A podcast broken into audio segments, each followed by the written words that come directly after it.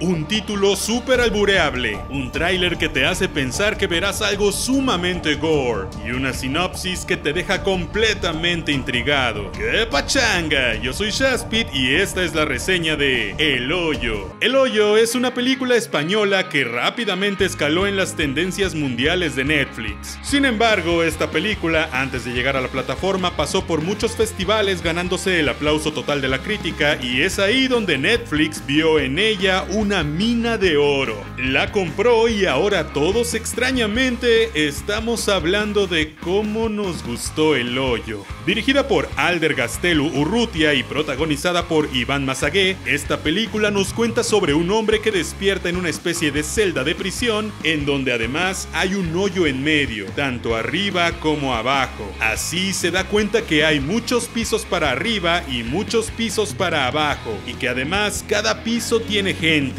dos personas para ser exacto. Hay un hombre mayor en su celda que le comienza a explicar cómo funciona todo. Una plataforma baja desde el piso cero hasta los pisos inferiores llevando comida. Sin embargo, mientras más abajo estés, menos comida alcanzas, pues los de arriba lo devoran todo.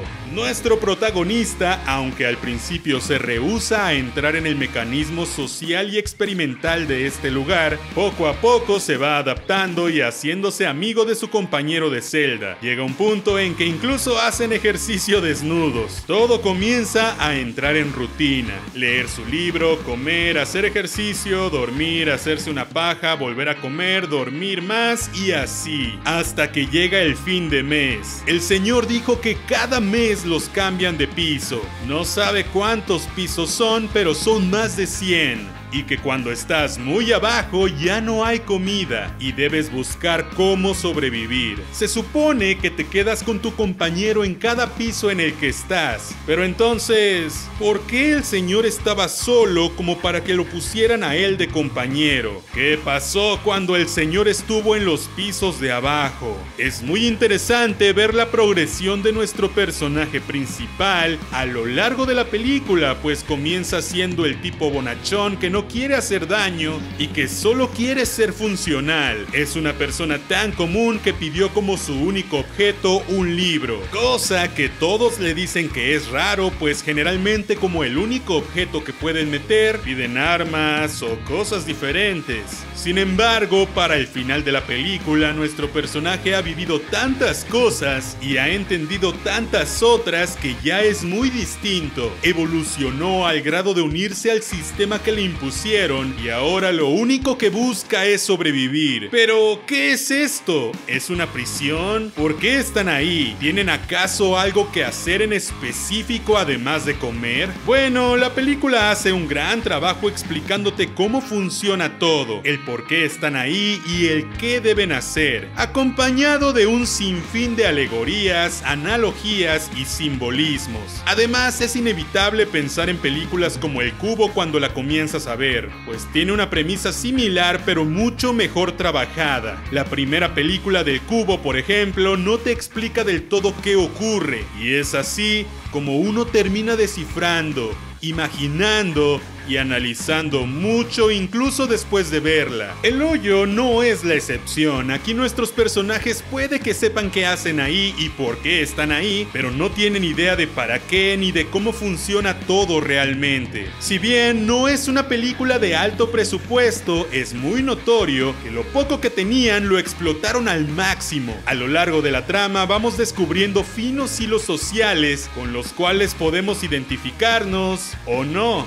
Una de sus analogías más fuertes es la del nivel social, el cómo los de arriba dejan poco o nada a los de abajo, y cómo el aunque tú les hables jamás te van a hacer caso pues están arriba de ti. Y es que aunque podemos tomarlo como una fuerte crítica al sistema, la realidad es que cada quien puede darle un significado distinto a todo. Incluso noté simbolismos religiosos en varios momentos, y en el tercer acto, ya encaminados al final de la movie, es muy notoria una alza en los niveles estéticos y conceptuales, lo cual puede hacer lucir todo como una profunda y misteriosa pieza de arte. Pero tampoco nos vayamos tan al extremo, pues si bien la película es muy buena y ha hecho mucho ruido, tanto en festivales como entre las personas que consumen Netflix, tampoco es la mejor película del mundo. Dudo muchísimo que llegue siquiera a pensarse que podría estar en los Oscars o en alguno de estos festivales, y si eres muy mamador, puede que termines diciendo que la película es una porquería y que no sabemos apreciar el verdadero cine de arte. También hay que destacar que es una película altamente violenta, pero en lo personal no creo que llegue para nada a ser gore, pues los que sí suelen consumir cine gore o gore como algunos le dicen, seguramente verán esta película como algo para bebés. Y es que sí, la violencia está muy cuidada para que tampoco haga que el espectador se aleje, y creo que el presupuesto además no daba para escenas tan extremas. La fotografía es algo muy cool en esta movie, pues tomemos en cuenta que literal es un cuarto cuadrado con dos camas y un hoyo en medio, por lo que es muy difícil no caer en el hartazgo y la repetición de tomas. Eso sí, hay cosas inverosímiles, pues esta peli está más pensada como en el terreno de la fantasía distópica. ¿A qué voy con esto? Pues a que, para empezar, un edificio así de alto o así de profundo y donde todo lo que vemos en la película sea funcional es algo bastante difícil de creer, sumándole que la plataforma sube y baja como a presión sin sostenerse de nada, por lo que literalmente se queda flotando. En ningún momento vemos que sea impulsada por aire o por alguna cosa mecánica. El sótano que vemos al final es bastante extraño y no sabemos si es real o no. Pero entonces, ¿cómo es que funciona? ¿Quién sabe? Pero ¿a quién le importa? Este tipo de cosas suelen pasar a último término en pro de entretener, contar una historia y lanzar el mensaje que quieren. Hay momentos en donde se habla de un Mesías. Tenemos el simbolismo de que el personaje tiene que bajar a los infiernos y lanzar un mensaje al cielo para que haya un cambio. Sin embargo, hay sacrificios por hacer. El final nos deja con muchas preguntas. ¿Nuestro personaje se salvó? ¿Murió? ¿Los simbolismos del final nos indican que lo logró? ¿Hizo un cambio en la gente? ¿En el lugar? ¿Fue acaso todo en vano? ¿Qué significa la niña? ¿Todo era parte de un sistema de corrupción? ¿Qué está pasando?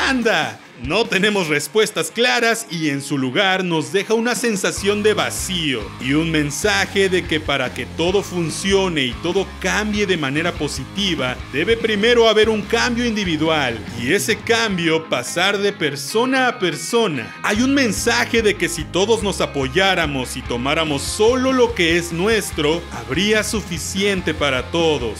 Pero también hay cosas que creo que solo van en pro de la trama, aunque parezcan un profundo simbolismo, como el hecho de que no deberían hacer las cosas violentamente, pero al final necesitan hacerlo violentamente, pues si no, no funciona. El ver cómo los cocineros son tan meticulosos para preparar la comida que al final todos se acaban comiendo con las manos, pisando y haciendo cosas peores, es un buen simbolismo, creo yo, de que la tierra nos da todo y lo usamos de forma pésima. ¿Será que si no tenemos un líder y un sistema, acaso no funcionamos? ¿Necesitamos que nos digan qué hacer y cómo hacerlo para no caer en un individualismo complejo? Otra cosa que me encantó de la película es que no se enfrasca en una sola cosa. A pesar del poco espacio y los pocos personajes, pasan tantas cosas que uno nunca siente que se quedaron sin ideas. La dirección de arte y las actuaciones son brutales y la tensión que logra generar el director es de aplaudirse. Aún así, creo que esta película puede pasar al terreno de lo clase B o al terreno de las películas de culto. Porque como dije, no es la mejor película del mundo, pero está bastante buena para ver en esta cuarentena.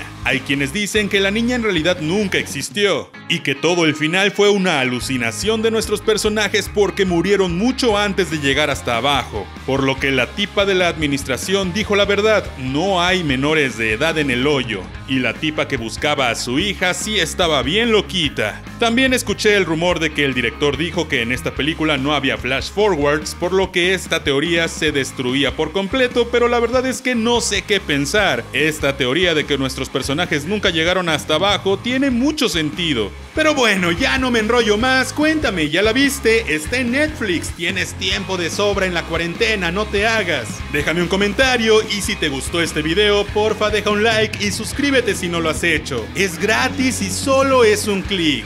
Yo soy Shaspit y nos vemos la próxima vez. Sí.